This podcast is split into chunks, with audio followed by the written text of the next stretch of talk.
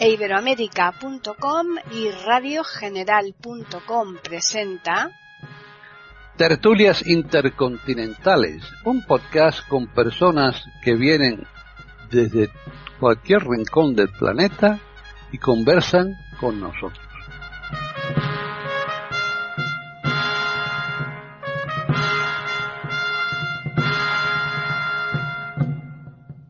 Bienvenidos un día más a Tertulias Intercontinentales en iberoamérica.com. Soy Paqui Sánchez Galvarro y están conmigo pues eh, el grupo habitual de las tertulias que hacemos los lunes aquí en iberoamérica.com. De momento se nos ha caído eh, la doctora René, que como saben nuestros oyentes ya está en Mendoza, en Argentina, pero vamos a intentar mm, recuperarla a lo largo de, este programa, a ver si tenemos suerte. De momento tenemos a Devis Oneto en Italia. ¿Qué tal, Devis? Muy buenas a todos, un placer saludarles y estar con los contertulios de siempre. Un placer realmente, muchas gracias. Muy bien. En Palma de Mallorca está Gabriela Isa. ¿Qué tal? Muy bien, buenas tardes a todos, encantado en esta ocasión especialmente un saludo cordial a María Eugenia. Perfecto. En Chile está eh, Jorge Muñoz. ¿Qué tal? Bienvenido. Hola Paqui, hola María Eugenia, un gusto compartir con ustedes y con nuestros amigos Davis y Gabriel y esperar que se integre pronto René y que sea una tertulia interesante para nuestros auditores. Seguro que sí, a ver si hay suerte. Y bueno, yo he dejado para el final a María Eugenia de Hart para presentarla a ella, porque ella está hoy aquí como invitada especial, porque es una pieza clave mm, en el tema del que vamos hoy a tratar, que no es otro mm, que el de los delitos sexuales. Es una cosa bastante compleja, pero que ella como psicoterapeuta que es y además mm, implicada mucho en este tema, mm, va a poder esclarecernos mucho las ideas. Así que, ¿qué tal, María Eugenia? Hola, Paqui. Como siempre, muy agradecida de que me tomes en cuenta y muy contenta de conocer a los demás. Genial.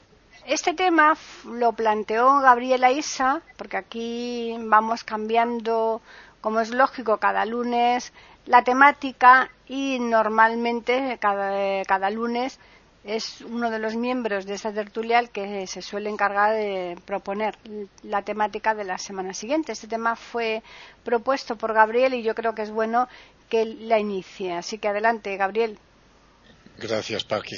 Sí, efectivamente, yo quisiera, en principio y al inicio de mi intervención en esta tertulia, que mi interés, he sido preguntado si tenía alguna razón especial para haber propuesto a la dirección del programa el tema de, los delitos sexuales, como es la rúbrica eh, con la que empezamos el programa hoy.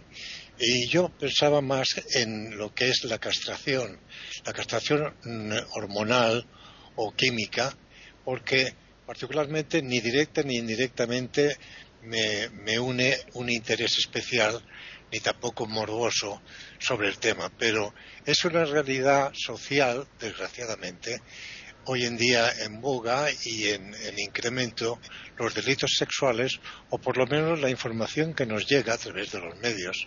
Será que hoy en día la inmediatez de, los medios, por las redes sociales y la televisión, etcétera, eh, estamos más al día de lo que ocurre en otros lugares, pero lógicamente y desgraciadamente delitos, delitos eh, sexuales ha habido toda la vida de Dios, porque la humanidad está así montada.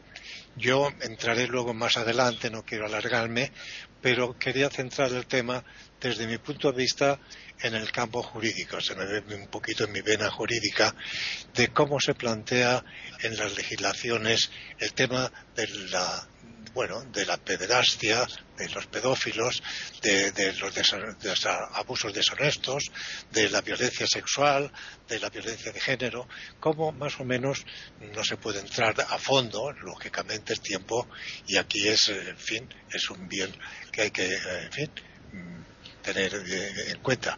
Por eso doy paso adelante a mis compañeros para centrar el tema, ya más o menos sabéis de qué va. Sí, perfecto. Pues vamos a continuar esta primera ronda con Davis.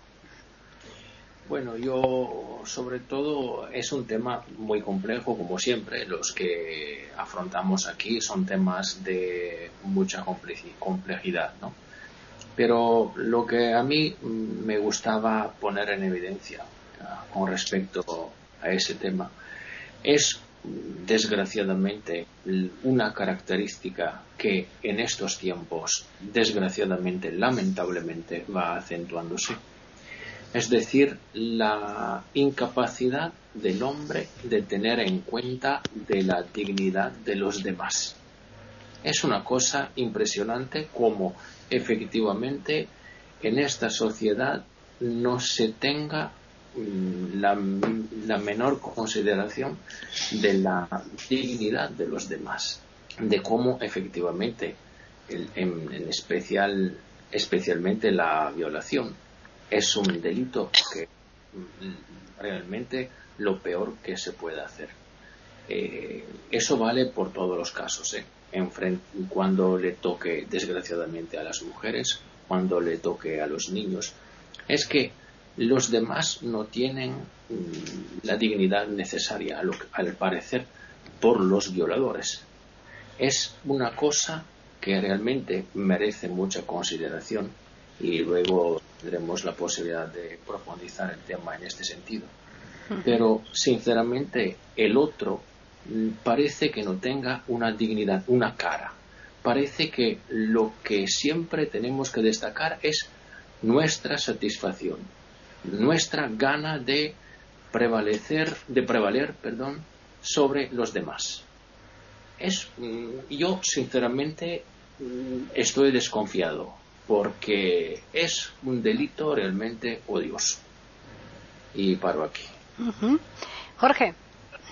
Bueno, el tema de los delitos sexuales y en particular las agresiones sexuales a la mujer y a los niños es un tema de larguísima data en el que concurren factores culturales, eh, históricos, sociales, biológicos y psicológicos y emocionales. Eh, en la antigüedad, primero hay un peso de miles de años sobre la condición de la mujer respecto al hombre, que es terriblemente odiosa y pesada para la mujer. Por ejemplo, en la antigüedad era más grave la violación de una mujer libre que de la de una mujer esclava. Y en este segundo caso no había un atentado contra la mujer, sino contra el derecho de propiedad. Es tan terrible sobre el derecho de propiedad del amo sobre esta mujer, sobre la esclava. Ya Homero nos muestra en la Ilíada cuando Agamenón le arrebata a su esclava favorita a Aquiles y entre ambos líderes surge una pugna por esta muchacha que pasa a ser una cosa de propiedad de uno de ellos. En la Edad Media surge la llamada violación de guerra, en que el vencedor tenía derecho a violar a las mujeres de los vencidos, esposas e hijas y familiares. También en la Edad Media surge el famoso derecho a pernada que tenía el señor de la villa sobre las mujeres de sus vasallos e inquilinos. De modo que siempre ha estado presente el abuso masculino sobre la mujer y por lo tanto hay un tema de poder, de dominio de un género sobre el otro.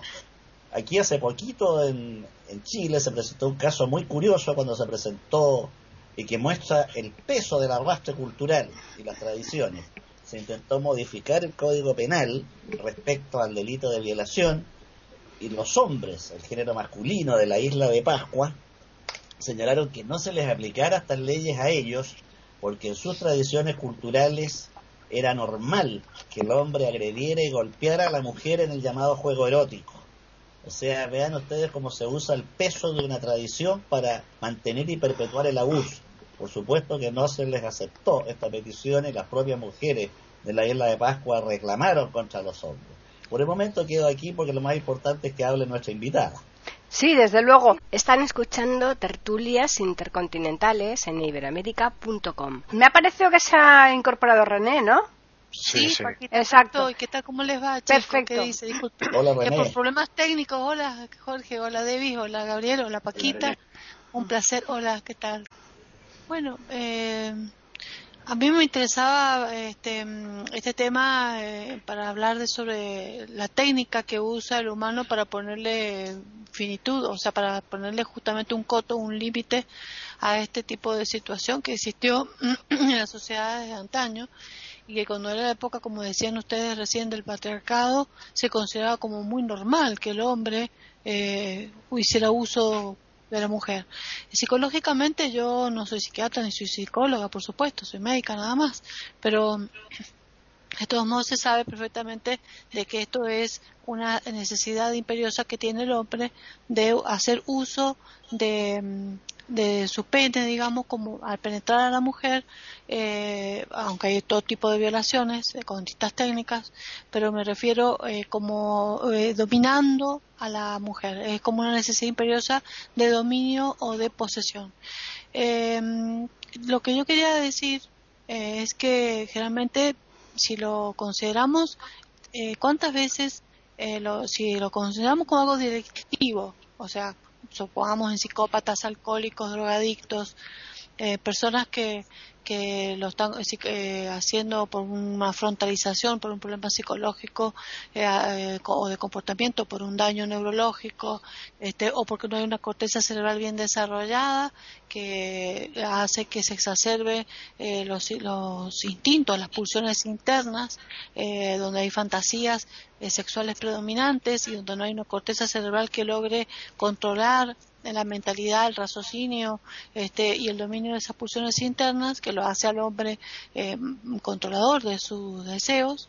Este, eh, cuando esto ya va, eh, desbordando a lo delictivo, las sociedades tienen que ponerle un límite porque se, las sociedades se suponen que mientras más organizadas son, este, eh, tienen que darse cuenta que esto está penalizado y eso, por supuesto, eh, depende de la, evolución eh, sociopolítica de cada nación, ¿no? Y mientras que hay, mientras más primitivo supongo que será la organización de esa sociedad, se considera todavía como que es normal que este el hombre como en la época de la prehistoria no que le pegue a la mujer que le arrastre de los pelos que sea parte de la... bueno existe en la parte privada el sadomasoquismo este donde se piensa, ¿no es cierto?, que, que, ambos, tanto hombre como mujer, a través de golpes, de daño, de lastimaduras y cosas así, hay mucha literatura al respecto, ahora que se ha abierto toda esta, temática de la sexualidad como tema erótico de moda, digamos, dentro de la literatura, eh, que antes era más tabú, eh, que existe como práctica ¿no? en lo privado.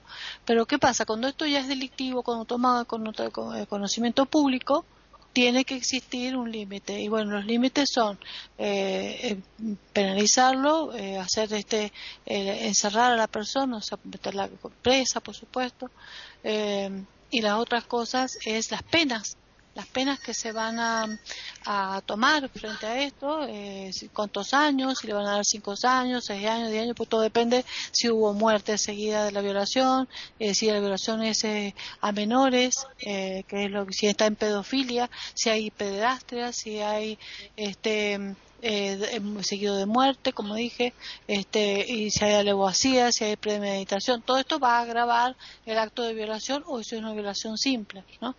Y en eh, muchos países y algunos estados de Estados Unidos eh, quisieron utilizar la castración química como método eh, que es dar una hormona, ¿no es cierto?, eh, que son derivados de la medroxiprogesterona, son gestágenos que lo que hacen, y otra, también hay otros métodos que son este, eh, quitar los factores liberadores de la, de la hormona LH o luteinizante que libera la hipófisis, que lo que es, estimular las células del Leydig para que éstas produzcan testosterona en el testículo del hombre. Ustedes saben que el hombre eh, eh, anatómicamente repasando rápidamente, tiene dos testículos que son genitales externos eh, liberados de la cavidad abdominal para que estén a una temperatura de 35 grados, para que la naturaleza es sabia, porque si tuvieran dentro del abdomen a 37 o 38 grados, tendrían este, esterilidad. Entonces, al estar a menor temperatura,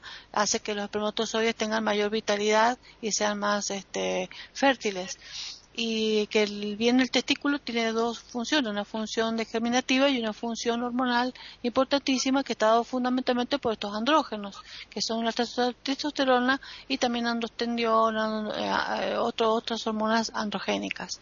Estas hormonas son las que responsables de dar las caracteres sexuales masculinos cuando se desarrolla el varón, sexuales secundarios, que son la, el desarrollo de la musculatura, el desarrollo óseo, eh, la pilosidad, este, el desarrollo de la laringe, que hace la voz más grave, dar todas las características masculinas. Y también influyen desde que tiene el embrión ocho semanas de gestación, eh, ya el segundo mes de gestación, época embrionaria, ya el primorio, primeras células eh, que son del, de lo que va a ser el futuro testículo, empiezan a producir esta testosterona que actúa en las primeras células eh, que hay a nivel cerebral, que se van a hacer el futuro cerebro del embrión, y ya empiezan a estimular, y una de las teorías que se habla sobre la identidad de género que tienen hoy las, este, la, raza humana, que, ahora se ha generalizado, cuando no coincide eh, el sexo del varón o con esta identidad de género, se piensa que porque no estuvo a tiempo en estas ocho semanas de gestación el estímulo de la testosterona. Es decir, que la testosterona es una hormona muy importante para el deseo sexual, para el apetito sexual, para la fantasía masculina, eh, no solamente para su acción eh, sobre distintos órganos, porque la testosterona actúa en todos los órganos eh, del cuerpo, no solamente la piel, los músculos, los huesos, sino también en el cerebro. Entonces, la idea de la castración química es inhibir la producción de testosterona, teorizando que la testosterona no va a ser una hormona que vaya a estimular más a estos hombres para que estos hombres disminuyan su tenor de impulso sexual, de su fantasía sexual psicopática o anormal o exagerada este, disminuyendo su líbido.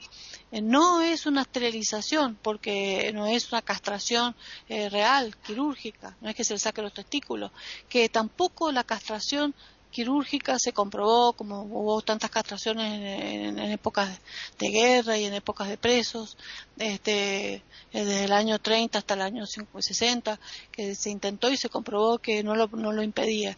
Hoy se sabe que castrar químicamente o castrar físicamente no va a disminuir, por más que necesita testosterona o esté en, menor cantidad, el deseo sexual del hombre, porque el deseo sexual del hombre y la penetración, la, la elección del hombre, y, inclusive eh, si, si es quirúrgico, sí va a haber esterilidad, porque no va a haber espermatogénesis, no va a haber espermatozoides. Pero si es químico, que es una acción reversible, porque una vez que se suspenden esas hormonas feminizantes, este, el hombre vuelve otra vez a tener em, eh, otra vez la, su acción totalmente, vuelve otra vez a su estado de normalidad, eh, pero igual no inhibe el deseo sexual, es decir, que el hombre, eh, por eso es que muchos países no, no toman esta medida, porque no es un, elemento, digamos, efectivo. Eh, podría eh, actuar al principio, pero no totalmente. Y se suele usar en conjunto con algunos antidepresivos comunes, como la sertralina, la paroxetina, este, todos estos medicamentos, la floxetina. Pero bueno, estos son criterios teorías que va con las políticas públicas y las partes penales de los distintos juzgados, de los distintos países, de los distintos estados y de los distintos este, pensamientos. A mi criterio no sirve eh, y tampoco sirve ponerle mucho límite a una persona psicopática ni castrarla. Yo pienso que para trabajar sobre este tipo de personas, una vez que están eh, sojuzgados, o sea, ya penalizados y, y están este, eh, presos, es eh, tratar lo posible de eh, hacer un equipo multidisciplinario donde se debe trabajar con estas personas, una vez que se ha hecho el diagnóstico de por qué se ha llegado a esto, trabajar en grupos eh, de profesionales para poder modificar un poco la conducta de estos individuos, ¿no? Depende del origen y la causa. Bueno, hasta acá quedó nada más eh, lo que podría aportar por el momento. Bien, pues ya le tocó el turno que todos esperamos a María Eugenia de Hart. Así que adelante, María Eugenia. Muchas gracias. Y aprovecho para saludarte, René. Ya había saludado. Sí, María Eugenia. Cariño, un beso grandote. Oh, ok. Bueno, miren, les voy a tratar de decir en una forma sucinta de dónde vengo yo. La formación mía es como psicóloga sistémica sistémica, tal vez para todos sea claro, pero por si acaso, es los psicólogos sistémicos somos los que vemos las cosas en conjunto, la comunicación como entre redes y no solamente al individuo aislado. Como formación tengo eh, como psicóloga eh, sistémica y soy y he sido psicoterapeuta de familia. En este momento tengo 76 años. Uno de los puntos principales de mi vida desde siempre, pero que he ido reafirmando, es que yo veo las edades humanas en una forma diferente de lo usual, no como un descenso desde los 30 años hacia una decrepitud obligatoria, sino más bien como un ascenso más parecido a los árboles, digamos. Con lo cual, en cada quinquenio y década, estamos acumulando experiencia y madurez. La imagen de los árboles siempre la he utilizado en ese sentido. Cuando yo ejercí durante muchas décadas con mi consultorio en psicoterapia, siempre tuve la preocupación de que faltaba otra ala, si pensáramos como en, como en un ave con dos alas. Por un lado, los psicoterapeutas tenemos una gran importancia, los terapeutas en general, como la medicina, por ejemplo, René, es una parte importantísima como el restaurador de los instrumentos y siquiera existimos. Pero siempre me pareció que faltaba el otro lado, el ala educativa, donde las personas tuvieran una alfabetización sobre la vida, sobre las realidades existenciales, etcétera, como quien conoce la mecánica de un vehículo y a veces necesita acudir al especialista en el taller y hablan de igual a igual. Siempre me pareció que nos estaba faltando eso y que generalmente, y eso es en todas partes, tendemos a pensar en términos de estereotipos. Todo esto se los estoy diciendo porque para mí son hebras importantes para cambiar un poco la visión.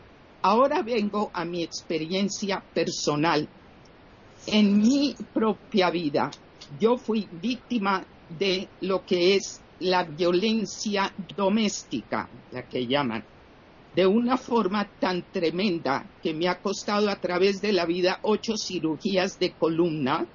Es un milagro que esté caminando. Y he tenido pérdidas familiares devastadoras, emanadas de la misma situación violencia de familia cuando tuve la segunda pérdida tremenda de un hijo y yo entendía como psicoterapeuta cómo estaba enredada toda nuestra red con disfuncionalidades y patologías, me senté a tratar de entender qué había sucedido y qué papel jugaba yo. Y ahí sale el libro eh, al que se refería Paqui, que se llama Despejando la neblina. Yo necesitaba entender, no excusar, no disculpar, sino comprender cosas para las cuales ya tenía elementos.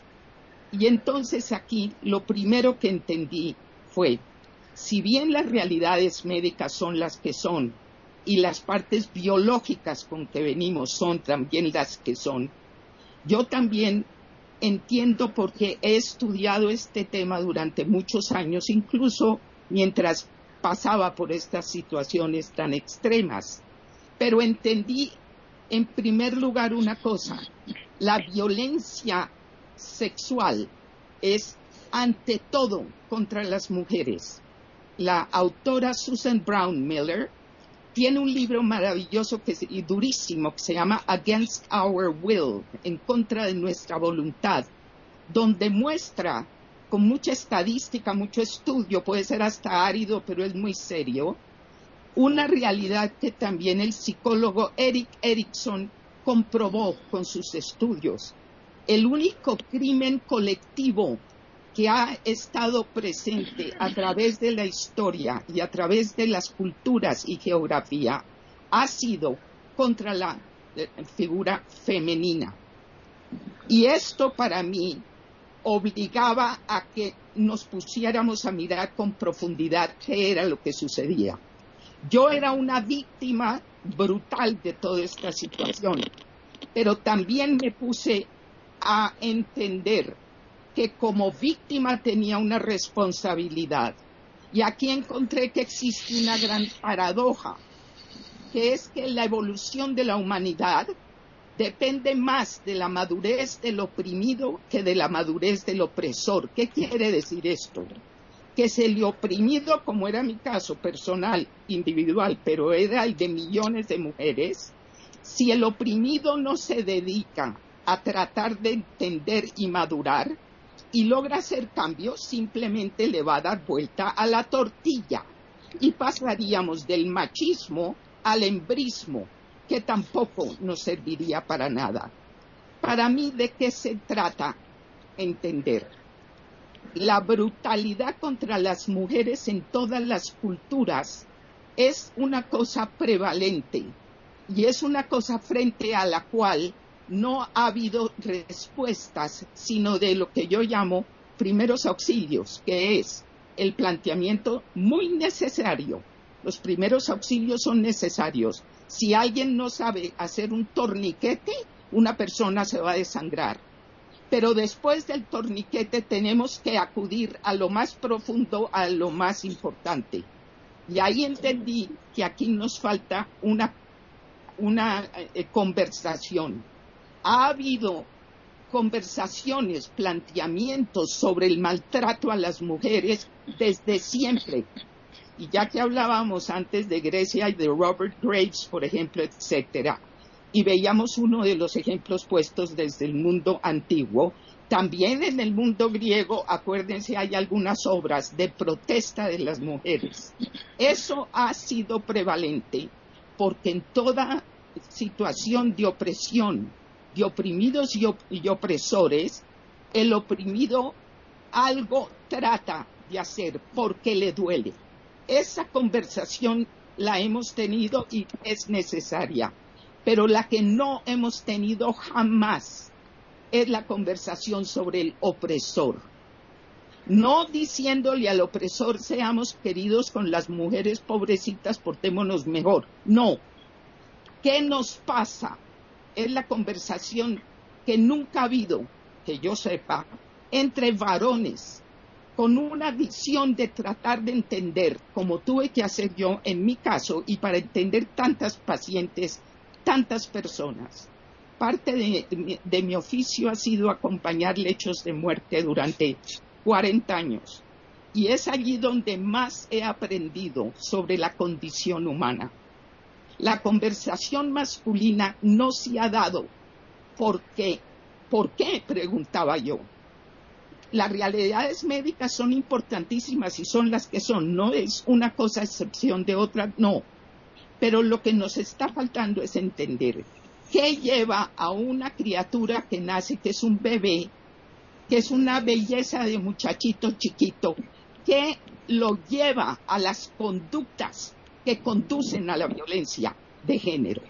Y ahí lo que tenemos son raíces culturales, que son parecidísimas en todas las culturas. Esa es la primera cosa que tenemos que entender. De la cultura eh, cultural salen las culturas familiares y todo eso se empieza a basar en estereotipos y entre todos, hombres y mujeres, las creamos y las co-creamos permanentemente.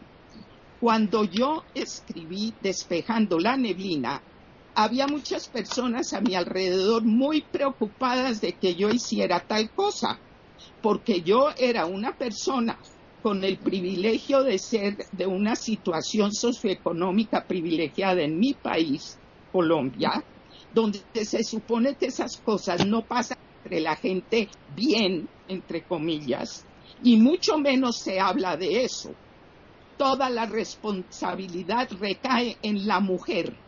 El varón, si tiene desmanes, si es con alcohol, es porque la mujer no se ocupó debidamente del comportamiento masculino.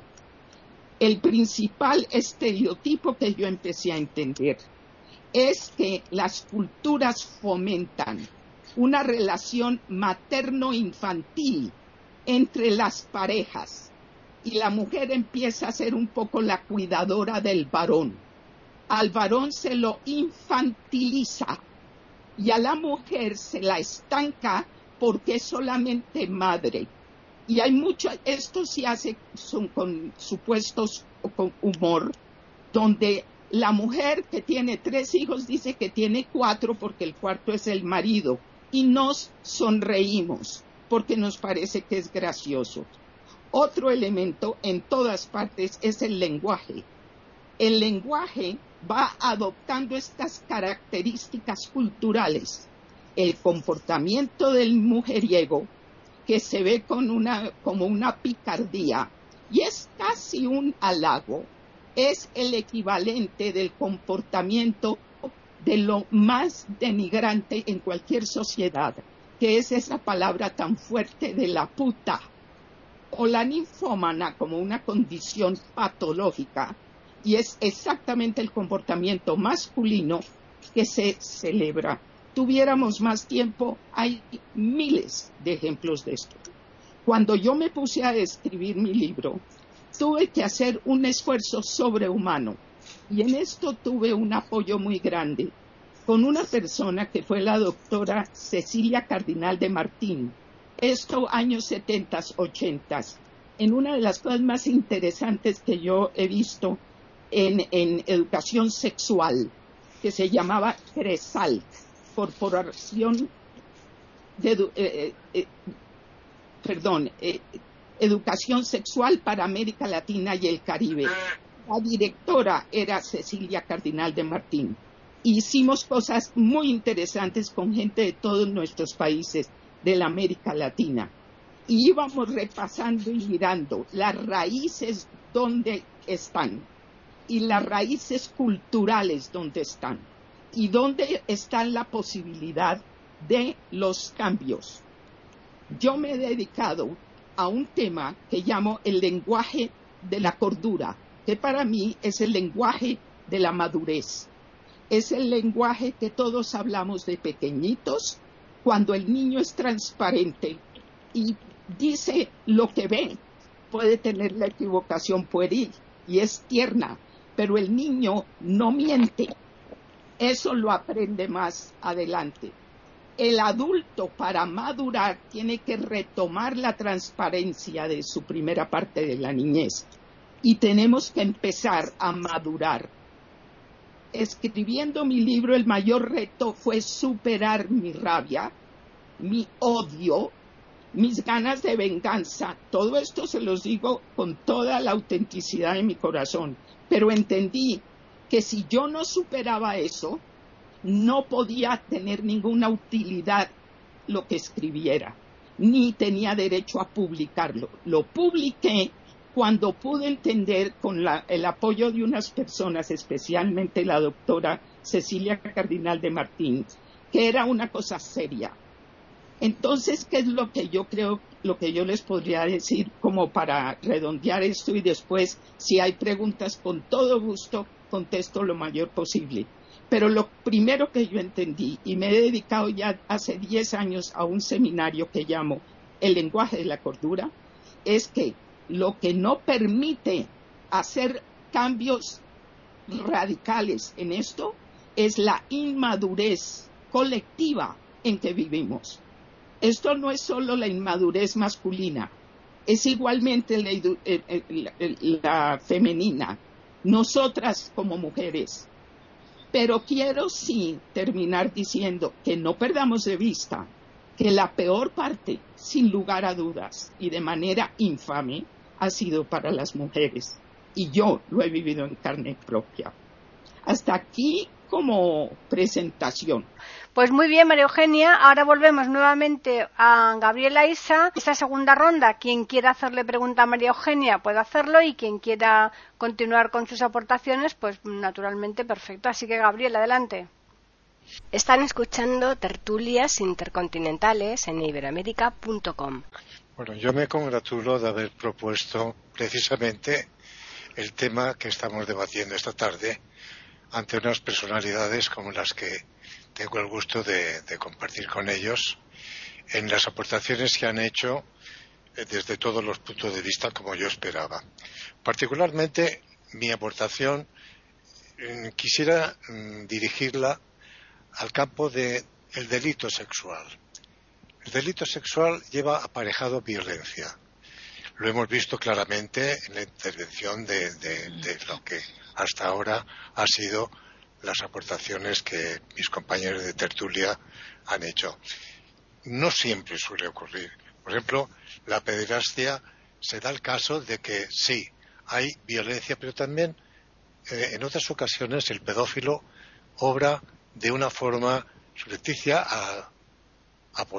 aprovechándose de su mayor capacidad ante un niño indefenso sin recurrir a la violencia y ese tipo de delitos depravados es lo que más indigna de que se pueda producir. los estados, las naciones, los países están en la obligación de defender a sus ciudadanos de toda clase de delitos. En cuanto al tema sexual, en mi experiencia escasa, desde luego, pero en lo que tengo visto y estudiado, me parece como mm, tímida la aportación del Código Penal, de los códigos penales, a lo que es precisamente la violencia, la violencia sexual, con unas penas que para mí mm, son más bien escasas. Y en el campo de, la violencia, eh, aunque la neurociencia ha avanzado mucho y ha aportado a la, a la penalística y a la criminalística muchos medios, eh, la psicopatía de muchos hacen que se tenga como una conmiseración hacia la persona que está en la situación de eh, bueno de no poder dominar sus ímpetus y para eso se, eh, se propuso la, la, castración hormonal o química a base de un medicamento, de unos fármacos, de una droga, creo que se llama depo, proverona, que es un inhibidor de lo que es la testosterona y se ha visto a la larga que no funciona. No funciona porque, como se ha visto por las aportaciones que ha hecho la doctora René, la castración, eh, la castración quirúrgica tampoco sirvió para quitar de la mente del violador el apetito sexual y, sobre todo, el uso de la violencia. Las medidas de seguridad que se imponen en ciertas ocasiones en lugar de una pena, como Becaría decía, eh, no hay pena sin, o sea, no hay delito sin pena. Es como una campana sin badajo. Los estados han querido aplicar a los delitos sexuales una serie de, de medidas, medidas de seguridad para evitar el, tener que confinar a una persona por un tiempo ilimitado de, prisión y, privación de libertad. Se ha visto que no resulta. Sin embargo, algunos países aplican la castración eh, química mm, o bien obligatoriamente o voluntariamente, eh, a fin de que el reo tenga la posibilidad de rehabilitarse a base de ese tratamiento de los fármacos que he citado. Ahora bien, eh, como también se ha dicho, es una situación que puede revertirse. No ha resultado. El primer país asiático que aplicó la castración eh, química fue Corea del Sur. Y se ha visto que con los años no, no se ha podido conseguir un éxito. También en, Indonesia se aplicó obligatoriamente la, castración química y con los mismos efectos. En los Estados Unidos, siendo Estados Unidos en cada estado eh, diferente, ha sido California y el estado de la Florida la que aplican la castración eh, química y bueno, en definitiva, por no alargar el tema, no hay una solución, una solución concreta y se ha visto que lo de la castración pues tampoco ni como medida de seguridad ni como aplicación obligatoria, ha derivado en este remedio que se esperaba por medio de, estos medicamentos. Entonces, ¿qué pasa? Que estamos en una situación que está bien, mm, bueno, hablamos de violencia, hablamos de violencia sexual, del hombre, la testosterona que nos sale por los oídos a los, a los hombres, pero me causa cierta extrañeza y curiosidad ver cómo no se contempla el apartado de la mujer que de una forma también violenta o sin, violencia eh, provoca y eh, acomete a los menores y los induce a actos deshonestos e incluso les inicia en actos sexuales. Conozco casos y pudiera citar alguno concreto que me incumbe a mí particularmente. Yo tenía 13 años y ella tenía 26 años. Era una sirviente en casa eh, y interina. Y esta, esta persona, pues nada, eh, me inició, me inició de, de, bueno, fue, fue consentido, no hubo violencia, pero se da el caso de que quiero con esto no, lógicamente, dignificar eh, la postura de, hombre o mujer en cuanto a la iniciación sexual de menores, pero que ocurre también. Y sin embargo, tengo que incidir una vez más. Me parece que los sistemas penales, mm, lo que yo tengo conocido en el derecho comparado, son Mm, de una forma tímida cómo se contempla el delito sexual. Y particularmente creo que deberían ser unas penas mucho más eh, severas a fin de evitar que esto siga produciéndose como se está produciendo a diario. Yo, si me permite, eh, María Eugenia, quería preguntarle una cosa, si, si no soy indiscreto y si a ella no le molesta contestar.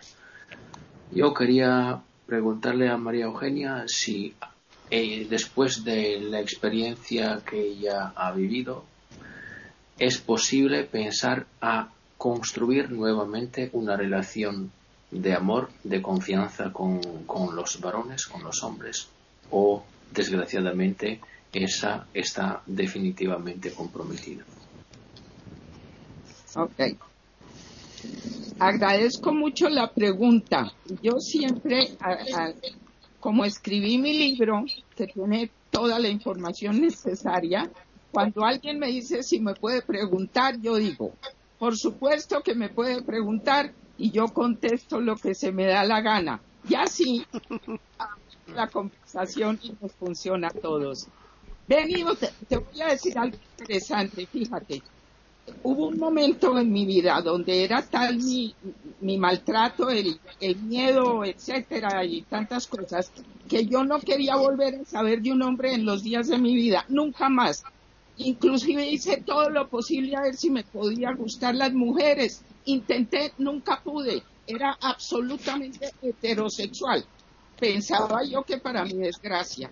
Debo decir que gracias a la decencia y cordura de algunos hombres, ellos fueron los que me ayudaron a mí a poder salir de un estereotipo, todos los hombres son malos, violentos, terribles, a entender que eso tampoco lo podía yo generalizar. Me parece súper importante la pregunta. Y ahí es donde yo también entendí que yo tenía que tener una capacidad para tratar de entender. Ahorita que se habló de todo lo jurídico, por ejemplo, que es tan importante, yo vuelvo y meto el punto que más he entendido. Para cualquier cosa médica, jurídica, etcétera, que es importantísimo, de todas maneras lo que nos está faltando es los cimientos de revisar la inmadurez cultural con respecto a lo masculino y femenino.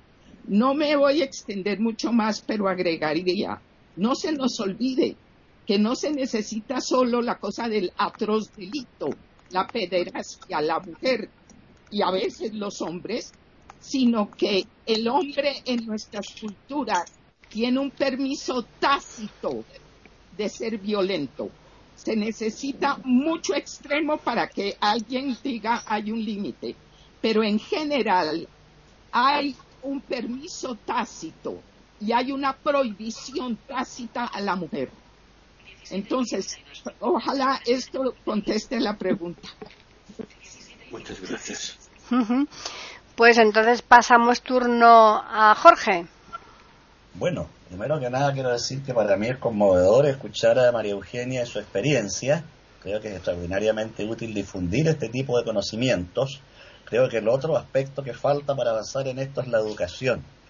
Eh, no sacamos nada con hablar si no partimos educando no solo a los niños, sino también a los adultos. Eh, la sociedad actual corre tras el éxito, la competencia, sin importarse para lograr mis objetivos debo destruir al que está al lado. En una tertulia anterior dije que en la humanidad hay demasiada gente inteligente y falta gente buena, y hay que educar en la bondad, en la colaboración, en la solidaridad. Otro aspecto que ha perjudicado extraordinariamente a la mujer es el poder.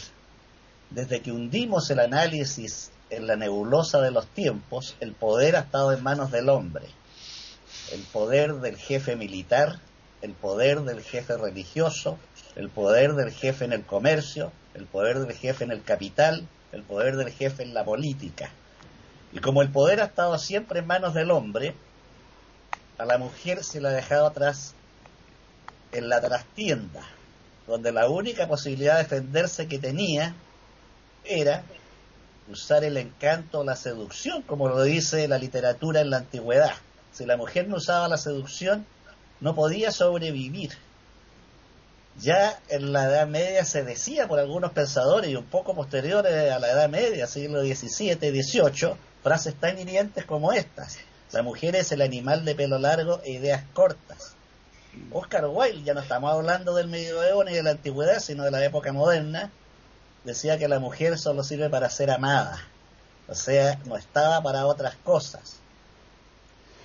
Hemos nombrado aquí mujeres notables en la antigüedad como Hipatia y que, obtuvieron ser asesinadas, ser acusadas de brujas, ser destrozadas porque se atrevieron a asomarse al mundo del poder. En el caso de Hipatia, el poder de la cultura y el conocimiento. Entonces, efectivamente, el poder manejado por el hombre le ha servido para el abuso más brutal. A diferencia de lo que dice María Eugenia, yo creo que no hay una autorización tácita para el abuso masculino, hay una autorización expresa. Tanto así que en los hogares, cuando un niño hace brutalidades como manosear a una niña, es poco menos que considerado al machito de la familia y aplaudido. Pero si la niña comete un error, poco menos que es una prostituta. O sea, es inmediatamente lanzada a la basura. Entonces yo creo que la autorización es absolutamente expresa y la falla viene de la antigüedad, pero ahora tiene que manifestarse en la educación. Para mí la educación no debe ser para obtener títulos, como lo dije hace mucho tiempo, ni para andar colgando medallas en las paredes, ni para sacar pecho, sino para la bondad, para la dignidad, para ser seres humanos respetables y respetuosos. Todos tenemos ilusiones, todos tenemos objetivos, todos tenemos derecho a lograrlo. Pero una cosa que no se enseña ni en la familia ni en la escuela es el aprender a autolimitarnos. Yo tengo el deber de autolimitarme si por conseguir mis objetivos daño, hiero o destrozo a otro. Nunca nos han enseñado a reconocer límites. Quiero terminar esto con una consulta a María Eugenia, si ella también entre los autores que utiliza, utiliza la psicología de la gestalt. ¿Y qué le podría aportar en él? que lo que sí he aprendido por colegas, Gestalt va con experiencia y aunque no ha sido directamente lo mío, lo que sí aplaudo y me parece de una inmensa importancia es que cualquier cosa sobre estos temas tiene que pasar a lo que lleve a la experiencia y Gestalt, por lo que tengo entendido, tiene muchísimo que ver con eso. Sí, efectivamente. Pues de turno para René. Bueno, eh, sí, me, me quedé pensando mucho, por supuesto. Imagínense cómo uno va pensando, meditando y analizando todo lo que han dicho todos.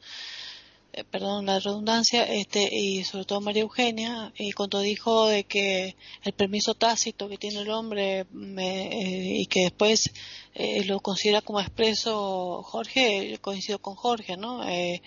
claro que va a variar con respecto a las sociedades, hay sociedades más, este, más disimuladas, diría yo, entre comillas, ¿no? Donde se disimula un poco más ese, ese permiso es, tan expreso y queda más tácito eh, de, la, de las como el, digamos del machismo o de la masculinidad como importancia en algunas sociedades este pero en realidad cuando se llega a lo profundo o a lo íntimo de la institución se nota esa masculinidad y ese machismo. O sea qué quiero decir por ejemplo tratan de hacer leyes de igualdad. Todos los hombres y mujeres cobran igual todos los hombres y mujeres este, tienen el mismo derecho al mismo tipo de trabajo. En las universidades se permite que estudien este ingeniería electricidad del automotor cosas que se eh, tareas que se consideran únicamente masculinas a, la mujer también. No hay ninguna normativa ningún estatuto. Todo está parece perfecto pero a la hora de que esa chica esté ahí metida entre los motores hay a lo mejor 10 hombres y una chica y, se tiene que ligar el bullying. O sea eh, y todo queda siempre solapado y todo queda oculto en realidad las sociedades son así, o sea, hay un ocultamiento y una hipocresía muy grande en todas las sociedades, por más que parezcan muy evolucionadas. Yo creo que ni en Estados Unidos ni en ningún país del primer mundo está exento de que el hombre sea el machista. Y esto ya viene desde hace muchísimos eh, milenios, no sé por qué, o sea, salvo en la época de las Amazonas en algunos lugares, pero directamente acá, en este mundo que nosotros conocemos, que nosotros conocemos, este, siempre el hombre tiene que prevalecer. Ahora yo me he preguntado, les digo sinceramente, no ahora por este tema, siempre, siempre me he preguntado a raíz de mis experiencias familiares, de ver a mi hermano, mi padre, después de ver a otros hombres hablar en casa, este, después de todo lo que he ido aprendiendo en medicina y lo que he ido viendo en la parte legal y lo que se sigue viendo en la, todas las situaciones que hemos estado nosotros todo el tiempo eh, entrándonos en la tele, la violencia de género, que ahora está tan en boga eh, en comunicaciones. No digamos que está en boga porque está de moda, sino que se comunica más, ¿no? Eh, la violencia de género, los chacales, le llamamos chacales nosotros a estos hombres que se acuestan con las hijas y las hijas se callan porque son amenazadas, tienen hijos con esas hijas, después se quieren acostar con las nietas hasta que finalmente le ponen coto al asunto, terminan presos cuando resulta que tienen eh, siete hijos, ocho hijos, cuatro nietas y todos violados. Eh, hay cosas en hogares que, que llegan a ser monstruosos este, en todo el mundo, ¿no? Porque no ocurre solamente porque se entera uno a nivel local en su provincia, sino que en el mundo entero, en Europa, en Alemania, en Suecia, en todos lados en el mundo. Bueno, lo que quiero decir es que yo me he preguntado muchas veces por qué, qué lo lleva al hombre eh, a ser violento, qué lo lleva al hombre a ser agresivo, porque son actos impulsivos que si bien dice Jorge que tiene que ver con la educación, Claro que sí. Yo creo que él, como siempre, y ya lo hemos charlado porque María Eugenia no sabe esto, pero siempre en tertulias intercontinentales, temas que tratemos, llevamos siempre a conclusiones que coincidentes. Eh, de que si no hay educación, muchos de los temas que queremos poner sobre el tapete tienen que ver con la educación, porque eh, evidentemente ninguna sociedad se puede eh, expresar como, como civilizada si no está educada. Entonces es la base y, y educada en el amor, en valores que tengan que ver con el amor. Y para eso eh, tiene que haber empatía, tiene que, o sea, para que haya amor, o sea, mejor dicho, tiene que haber amor y si hay amor hay empatía, hay consideración, hay el darse cuenta, el ponerse en lugar del otro. Yo pienso que muchas veces los hombres eh, tienen pulsiones internas. Eh, hay algo que no tiene la mujer. Y aunque ustedes no lo crean y parezca que a lo mejor es absurdo y a lo mejor algunos hombres me lo nieguen y algunas mujeres también, pero esa hormona, la testosterona, es muy importante para la violencia, sinceramente. Eh, tan es así que, que, yo he notado que en pacientes que yo he tenido con incremento de mujeres femeninas, con incremento de testosterona por problemas hormonales, su grado de comportamiento, de violencia y de movimiento no son iguales que los de una mujer. La mujer ustedes han visto que hay, lo visto, eh, véanlo en la poesía, si no lo quieren ver en la realidad social, ¿no? Eh, la mujer es más delicada, más suave en los movimientos, la voz más, más, más afinada, este, eh, es más analítica, más mesurada. Entonces, cuando yo estudiaba medicina decían, la mujer está condicionada con esa forma anatómica de las caderas más amplias que el varón para poder acoger en su vientre el embarazo, el hombre tiene caderas más chicas porque y tiene hombros más grandes y más anchos que se le da la testosterona porque la testosterona es la que le permite físicamente poder achar, eh, poder este, cazar animales, poder no necesita un, vientre prominente ni amplia las caderas porque no necesita este, eh, albergar en su, en su, en su vientre eh, el embarazo ni el niño. La mujer tiene pechos desarrollados para amamantar. La mujer es dulce porque es la que va a criar al niño, lo va a acariciar, lo va a estimular y le va a dar, el hombre no, después cuando el hombre tiene, no, no ama mucho a su niño hasta que sabe que la mujer se lo enseñe. Hay, hay todo, todo cuestiones que tienen que ver con la medicina, que tienen que ver con lo cultural, que tienen que ver con lo psicológico, con la psicología evolutiva y con todo lo que se sabe de todas las ciencias que se van compenetrando y uniendo unas con otras, ¿no? Pero hay un poco de realidad. No neguemos todo esto tampoco, porque eh, eh las mujeres que se virilizan porque tienen disforia de género, porque tienen identidad masculina o por lo que sea, que se inyectan hormonas masculinas, se, por más que tengan la voz, se, la voz se pone más grave y los movimientos se ponen más bruscos. Y las que están vitilizadas porque tienen hiperplasia suprarrenal congénita, por ejemplo, un exceso de testosterona por una, eh, un problema tumoral a nivel de la glándula suprarrenal, o un problema ovárico o algo así, tiene movimientos más bruscos, hipertensión arterial. La hipertensión arterial genera más eh, violencia, ¿saben ustedes? Hay hombres que, que empiezan a tener, eh, jóvenes, que empiezan a tener hipertensión borderline. Por ejemplo, eh, la, presión arterial máxima se considera 120 milímetros de mercurio, puede llegar a 130 ahora, creo que lo han incrementado en esos percentilos. Pero cuando un varón tiene 140, 150, como es un síntoma silencioso de hipertensión, se vuelve un poquito más violento. Y hay veces que está con la presión alta y empieza a decir, pero ¿qué es lo que pasa acá? Y empieza a pegar puños, en, eh, puños así en, el escritorio, en la mesa. Estoy cansado, estoy harto. Y mueven la así violentamente, asustan a los hijos, asustan a todos. Y algo le está pasando a la salud y no se dan cuenta porque hay una hipertensión dentro del cráneo y eso produce una irritabilidad, irritabilidad neuronal y bueno, y la testosterona también la testosterona le da un comportamiento violento. Entonces, eh, la mujer, las hormonas estrógeno y progesterona la dulcifican a la mujer, la, ponen más, y los hombres que se feminizan eh, tienden a dulcificarse. Eh, en, su, en su carácter. Entonces tiene que ver mucho, mucho con la biología Mm. Entonces, no estoy justificando, un momentito, no se enojen conmigo, esperen que termine de redondear. No se justifica que porque biológicamente el hombre tenga testosterona, eh, va a tener derecho a pegarle un cachetón a la mujer, ni arrastrarla, ni pegarle, ni pegarle a los hijos, ni ser el, macho cabrío en la casa. Eh, y dar cornadas a toda la familia, no, ni tampoco eh, ser infiel porque la, tienen pulsiones internas, se ha comprobado que los varones continuamente, cada tantos minutos tienen pensamientos sexuales, les surgen solos y eso depende del estímulo. Si el hombre no ha sido estimulado, pero ¿qué hombre no tiene estímulo hoy en día? Si ustedes ven la televisión, en cualquier canal se ve sexo. Entonces, eh, el hombre eh, naturalmente tiene eh, pensamientos sexuales cuando está trabajando en la oficina, pero ya le viene metiendo en el sexo. Ven una chica y inmediatamente está mirándole la cola y los pechos.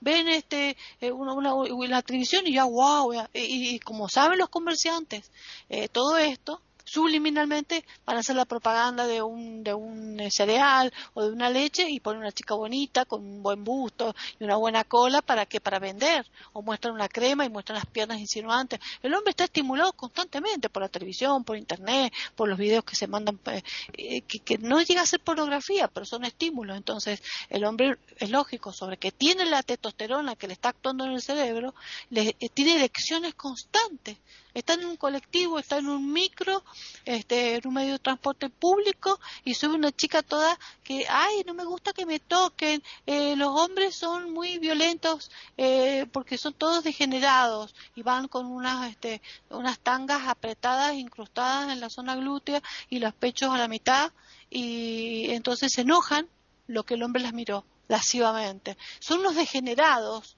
Eh, eh, y, yo siempre tuve eh, discusión con otras amigas mías, bueno, pero no se expongan tanto. Y, pero ¿por qué? ¿Qué tiene que ver? Yo me, si quiero puedo ir desnuda por la calle, el hombre no tiene por qué mirarme así, son unos degenerados. No, hay una realidad, no, la gente, o las mujeres se engañan a sí mismas, o la sociedad es, hipócrita, o la gente no tiene conocimiento, pero si un hombre que de por sí tiene testosterona y de por, y de por sí tiene pensamientos sexuales continuos y tiene elecciones involuntarias, la elección es antes que el pensamiento. Tiene erección y a veces una eyaculación instantánea eh, debajo de sus pantalones que tiene que ocultar con una carpeta a veces un estudiante por un movimiento del colectivo o por un roce y, hace un trabajo enorme llegan a sudarse de desesperación si está educado para controlar y se, se toma conciencia después de que le ocurrió no es que está pensando en algo sexual lentamente y después viene la erección eso no eh, a veces ocurre el hecho físico y biológico antes que el pensamiento. Y si encima se le ofrecen las chicas así tan fácilmente, es mucho muy es más difícil. Ahora, de ahí, de ahí a cometer un acto violento, de ahí a violar a una chica, de ahí a violar a un niño, de ahí a hacer comercio con la pornografía, de ahí a, agredir y pegar a la mujer, incendiarla, rociarla con, con, con queroseno, rociarla con alcohol y quemarla, eh, de pegarle, maltratarla, de pegarle palo, de alcoholizarse, de drogarse y pegarle a los niños y pegarle a la mujer, de arrastrarla, de, de, incendiar una casa, de, hacer todo lo que hacen, eh, o, de, o de estar en la cárcel y violarse a otros hombres, eh, ya, estamos hablando de patología. Estamos hablando de patología de trastornos de conducta, estamos hablando de psicopatía, estamos hablando de psicosis, estamos hablando de delirios, de frontalizaciones o de personas que tienen problemas eh, corticales, o sea, problemas de corteza cerebral que no logran controlar la mente. Entonces, una buena educación y una persona sana y un crecimiento saludable en una familia sana y, el hombre con una buena cultura, culturalización, es decir, que esté que sea culto, que, se informe, que se lea, que se informe con educación sexual en las escuelas, en los colegios secundarios, que haya una buena formación, que haya una buena información y sobre el amor también. En esto tendrían que actuar grupos. Si no quieren entrar en religiones, bueno, en grupos humanos afectivos, eh, donde haya mucha charla para los hogares, cómo formar a los niños y todo, el hombre puede contener eso biológico y ser suave, no digo que sea afeminado, ser amable con la mujer, ser amable y cariñoso con sus hijos y todo eso, ¿entienden? Entonces eso significa civilización. Y no hay mucha civilización en la humanidad sobre la Tierra, muy poca. Y esos son los problemas que tenemos ahora. Ahora, que los medios de difusión han contribuido con esta crisis que hay en el mundo, Ahora, por eso hay más violencia, pero como cuenta este, muy bien este, María Eugenia, eh, si ella escribió un libro entre los 70 y los 80, entonces, ¿y desde cuándo viene la violencia? Las mujeres antes callaban. ¿Cuántos hogares eh, los hombres hacían violencia y encima después venían y traían un niño y le decían a la mujer, educa a este chico que lo he tenido por ahí? y las mujeres se callaban y, educaban niños ajenos que el marido les traía porque estaba aceptada la, poligamia en el hombre, aceptada la violencia y la, que el hombre se emborrachara y le pegara. ¿Cuántas mujeres han callado otra vez los años? Pasa que ahora la gente no se calla, que la mujer está decidida a la equidad de género y esa es la cuestión. Mira, primero que todo, yo creo que lo que se está diciendo sobre el impulso en los hombres y sobre la parte biológica, yo no la voy a discutir pero también recuerdo a un sexólogo médico aquí muy importante que estaba con nosotros en el grupo, el doctor Alonso Acuña, que hablaba entonces de la parte femenina y de las mujeres.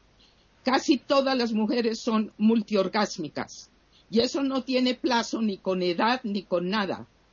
Esa parte orgásmica de las mujeres no la tienen los varones y las dos realidades son.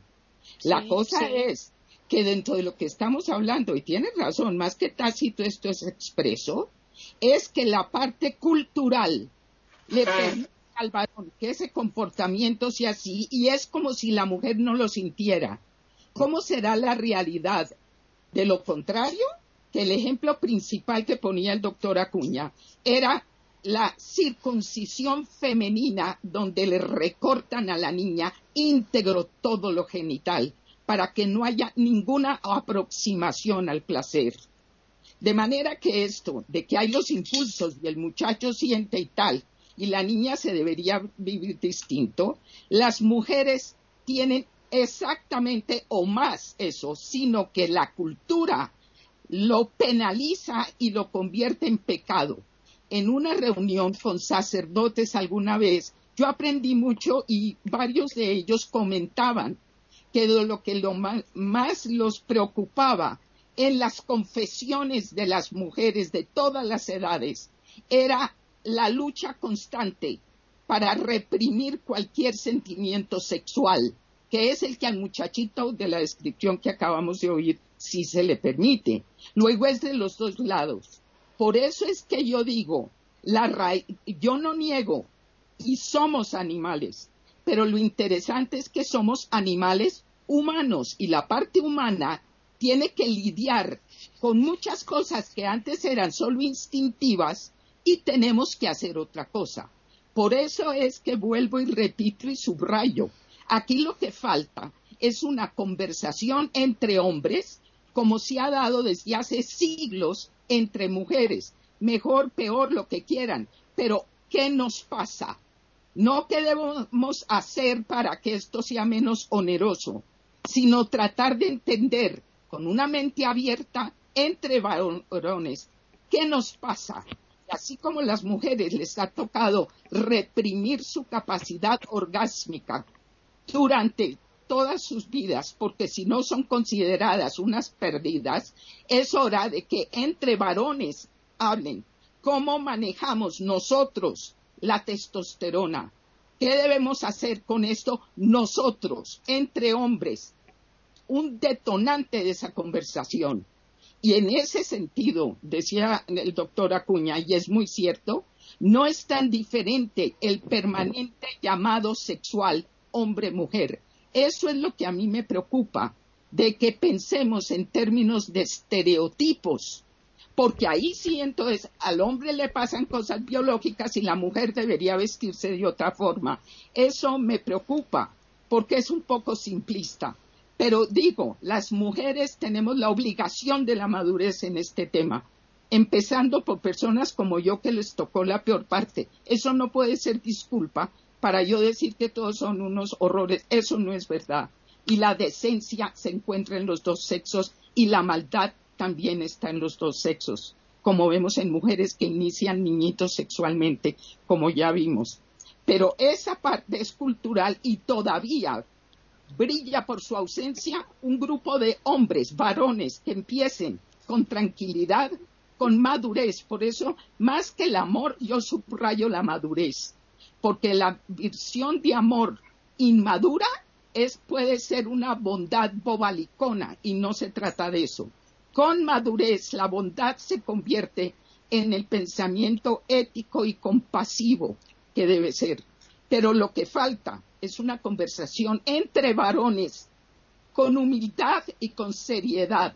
¿Qué nos pasa con la testosterona? No saltando a reprimir y a castigar, sino primero a, entender qué nos pasa. El día que empiece esa conversación, empezará una revisión y un cambio de paradigma entre varones y mujeres, todos con la misma obligación, madurez y respeto por la dignidad, que era la forma, creo, como empezamos hoy esta maravillosa conversación. Eso era lo que quería decir.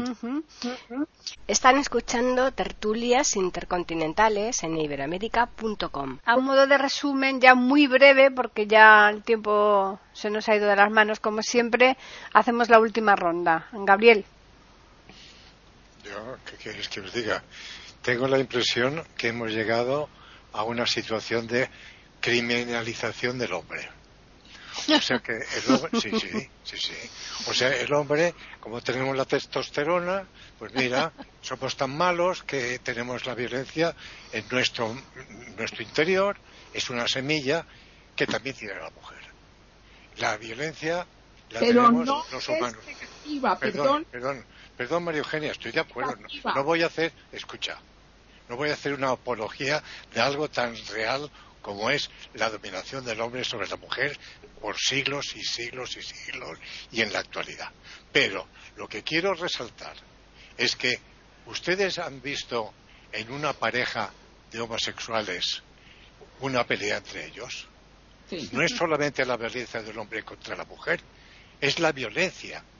La violencia con mayúscula, la que también he visto yo peleas de dos lesbianas y es una situación terrible porque se, se tiraban como fieras, como fieras al cuello a morderse. Quiero decir, no está en la testosterona únicamente el problema. El problema está en el hombre, tal vez cultural, como se ha dicho, y bien dicho, por cierto. No creo que baste, simplemente, con educar en la, iglesia, en las, en las escuelas, en las familias, en los hogares, decir, esto es así, tal y cual. Es algo que lo siento, pero lo siento así, que lleva el hombre la semilla del mal dentro de sí. El hombre y la mujer. Cuando hablo de hombre, hablo de ambos.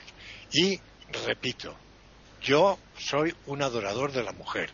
No sería capaz de, de, levantar la mano, no digo ya a una mujer ni a un hombre, dicho sea de paso, ¿no? No, no, soy contra la violencia. Pero tengo que reconocer, desgraciadamente, que en este mundo traidor la violencia está en todas partes. Eh, Davis. Yo muy sintéticamente quería decir una cosa. Me parece que todavía estamos en una situación bastante preocupante, en el sentido de que esos dos mundos, porque vivimos en mundos distintos, desgraciadamente, los de los varones y los de las mujeres. Vamos a ver, esos dos mundos no están comunicando. Y eso es lo que me preocupa. Los hombres no saben muchísimas cosas de las mujeres, no se enteran, no saben qué puede ser el placer, cómo puede estar concebido el placer por las mujeres, por las mujeres, y las mujeres de una forma u otra no saben construir una relación responsable con los hombres. Porque vamos a ver, es impensable para mí eh, vivir una situación como la que describió efectivamente María Eugenia. Es impensable que mi novia pueda ser considerada por ella misma o por mi parte aún peor, una madre. No, no, por favor, ya madre tengo una y me, y me sobra. Basta ya. Solamente. No, es una intercomunicación. Y es una, es una cosa que esa civilización parece eh, bastante, bastante difícil que pueda sacar adelante. Y eso es lo que me preocupa, porque vuelvo a lo que dije yo al inicio de esta, de esta conversación, dije que efectivamente el hombre está preocupado solamente para su satisfacción y poco más. Bien. Es un, problema cultural, efectivamente. Muchas gracias, Jorge. Bueno, yo creo que tanto el hombre como la mujer, y lo pongo en un plano de igualdad, subrayo la palabra, son algo más que una bolsa de hormonas. También hay pensamiento, hay razón, y por lo tanto ambos, el hombre y la mujer, reitero, en un plano de igualdad, tienen derecho a expresar su sexualidad como les parezca y con la mayor libertad, siempre que sea en un plano de consentimiento y respeto recíproco. Lo que no hay derecho de parte de uno ni de otro es a violentar, a hacer sufrir y a humillar al otro. Eso no tiene nombre y no puede ser aceptado por la sociedad. Y creo que todo lo que se haga en el plano de avanzar en este tema es necesario, pero vuelvo a que la llave maestra está en la educación de niños y adultos, de hombres y mujeres, de unos con otros, porque unos tenemos que aprender de otros de igual manera. Eh, René. Sí, yo quería hacer alusión a un comentario que hizo María Eugenia con respecto a la parte biológica, perdón que me, me, pesa esta parte, eh, con respecto a la, parte de los síntomas que siente el hombre en la sexualidad y, la mujer, ¿no? Si bien el hombre tiene una erección, un orgasmo, eh, después de la penetración o no, pero tiene el orgasmo y después pasa un periodo refractario donde si bien el hombre puede, los más jóvenes o los que están más entrenados, porque requiere entrenamiento, puede tener otro orgasmo más eh, al cabo de unas horas o un cierto tiempo. Este, inclusive hasta hay chistes al respecto, ¿no es cierto? Chistes que dicen, hoy me hizo tres veces el amor, bueno, esos chistes así, eh, y, nadie se la cree, bueno, eh, porque el hombre tiene ese periodo refractario, o sea, tiende a, la flacidez del pene y ya por más que tenga el, deseo sexual y siga el estímulo, es muy difícil que vuelva otra vez a tener otra erección y otro orgasmo. Mientras que la mujer puede tener un orgasmo y otro y otro infinitos. Es increíble, pero tiene razón.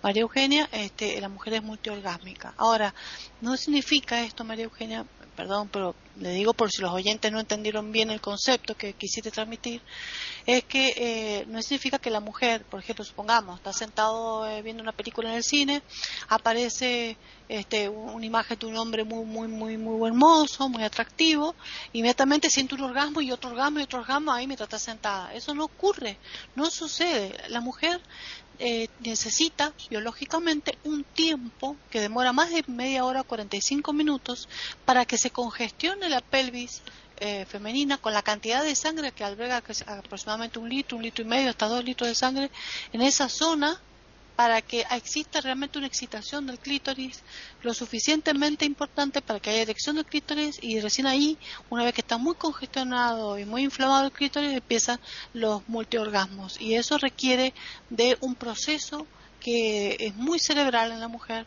aunque ustedes no crean, porque está muy ligado, es cerebral y emocional. Está muy ligado a eh, si está cómoda, si se estaba enamorada, si le dijeron cosas dulces, si, si estuvo este, un, el famoso juego previo de la sexualidad. No es que la mujer como el hombre, en cambio el hombre no. El hombre directamente está sentado pensando a lo mejor en un cálculo matemático para una, construcción que va a hacer y aparece una mujer eh, semidesnuda e inmediatamente tiene la erección y después lo está, ¿qué me está pasando? Y se tiene que tapar entienden la diferencia. Eh, en un instante eh, se produce un llenado de sangre en el pene que lo produce la erección. En cambio la mujer no, la mujer es a través de un proceso. Entonces, eh, eso quería aclararlo biológicamente, nada más, independientemente de la violencia y todo lo demás, que es otro tema que estamos tratando, pero quería ese punto que quedara claro en cuanto a sexualidad en sí, ¿no? en cuanto a lo biológico. Y después lo otro que quería decir es que también coincido en que para mí es muy importante eh, que las sociedades, eh, para que lleguen poco a poco a ser civilizadas en el mundo y que podrá ocurrir alguna vez en este planeta, va a requerir del incremento del amor y del incremento de la familia, de, o sea, que, que, no se destruyan las familias, que las familias siempre prevalezcan con ese seno de amor y para eso una buena educación. Si hay una buena educación, esos niños que contaba María Eugenia, que no entiende cómo un bebé que es tan tierno, tan dulce, tan lindo, pueda convertirse más, adelante en un adulto, en un monstruo alcohólico, drogado o violento que, que haga semejante daño, ¿no?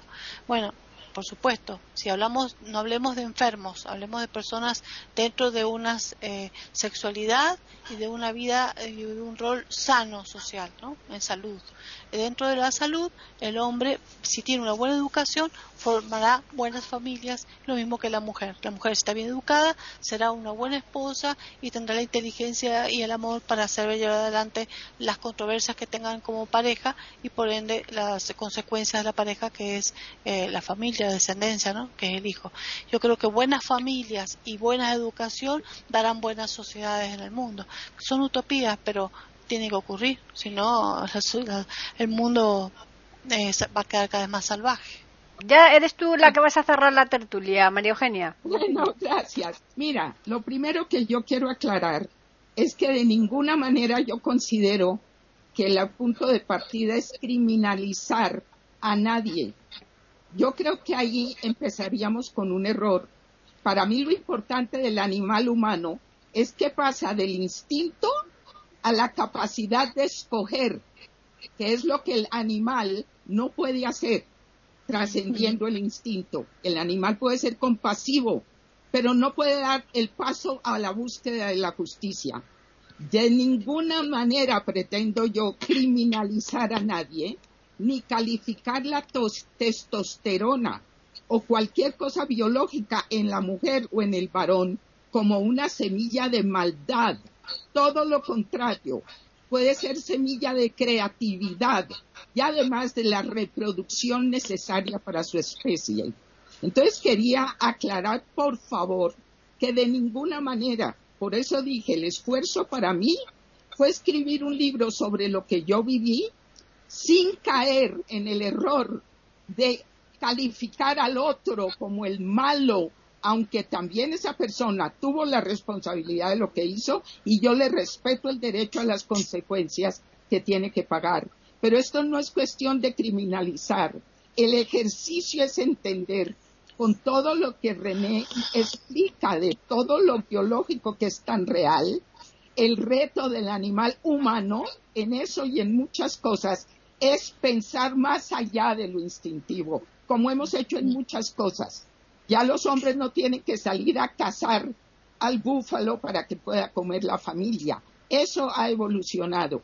Mi punto es que la conversación que hace falta dentro de lo que todos tal vez coincidimos de la importancia de lo educativo, tiene que empezar una conversación entre los varones no de criminalización, eso no es el punto, sino de la responsabilidad de nuestra biología. Y agrego que nosotras como mujeres, al poder ampliar nuestras posibilidades, también no nos podemos eximir de la responsabilidad de nuestra propia madurez. La madurez social completa va a depender de los dos lados, los varones y las mujeres las mujeres conversando entre ellas, los varones conversando entre ellos y los dos conversando entre ambos. Eso requiere una madurez que para mí es la que nos está faltando. Yo lo llamo cordura. María Eugenia, ¿el libro tuyo de Despejando la neblina todavía es posible acceder a él o ya está descatalogado? Mira, lo tengo yo vendiéndole eh, en mi casa, que es de donde salen, ya estamos en una segunda edición. No lo estoy vendiendo en librerías, pero lo que sí hago, si a alguien le interesa, me mandan sus datos y yo se lo mando por, eh, por correo. Perfecto. Perfecto. ¿Eh? Por si hay alguna persona interesada. en formato digital no existe. Pues no existe, pero alguien, es que yo soy bien torpe para lo digital, pero me han informado que lo podemos pasar a, digital y muchas personas están esperando que eso suceda. En el momento en que yo hiciera eso, le aviso a Paqui. Perfecto. Y lo último que les digo es que se llama Despejando la neblina y el subtítulo es Un canto a la vida. Muy bien, perfecto.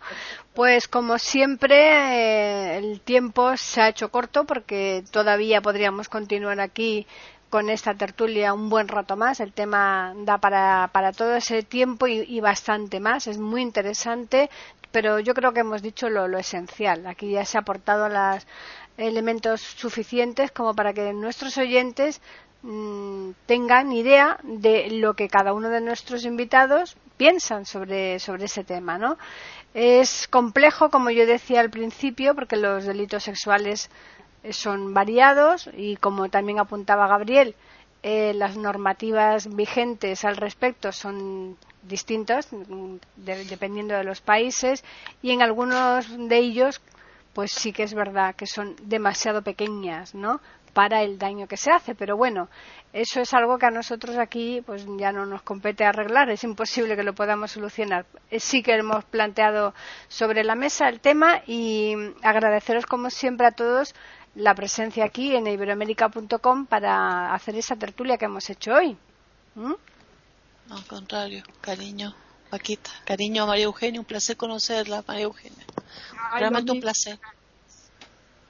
Bien. Podemos hacernos de ese libro, Paquita. Vamos a ver cómo vamos a hacer para comprarle el libro. Pues a, ver cómo a ver cómo lo, lo, planteamos. Es bien a través de María Eugenia, a través de Fabio Arciniegas, a ver cómo lo hacemos. La, la, la cosa es hacernos con él porque es muy interesante, seguro, el, el contenido que tiene. Vamos a recordarles a los oyentes que nos pueden escribir a tertulias arroba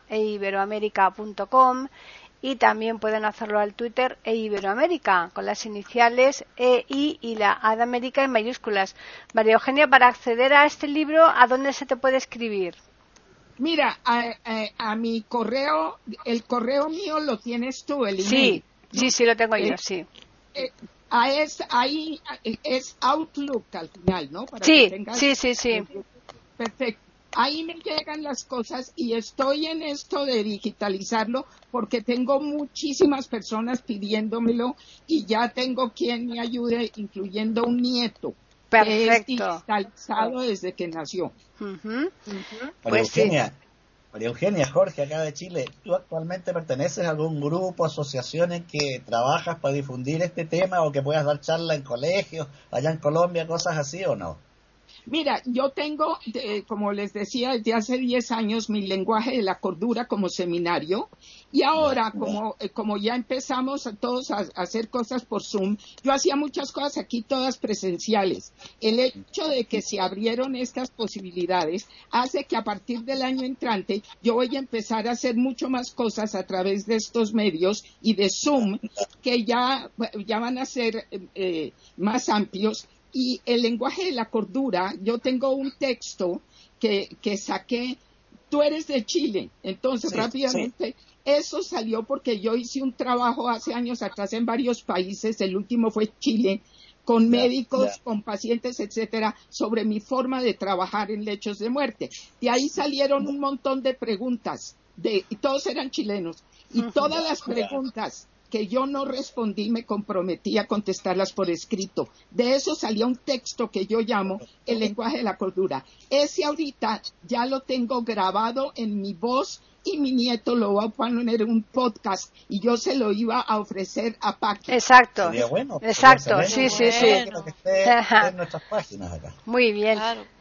Pues nada, pues a los oyentes les recordamos que volveremos aquí la semana próxima, el lunes, como es habitual, con un nuevo tema y con los tertulianos también habituales. Quién sabe si tendremos también a alguien más de invitado, como nos ha ocurrido hoy con María Eugenia. Así que hasta la próxima semana.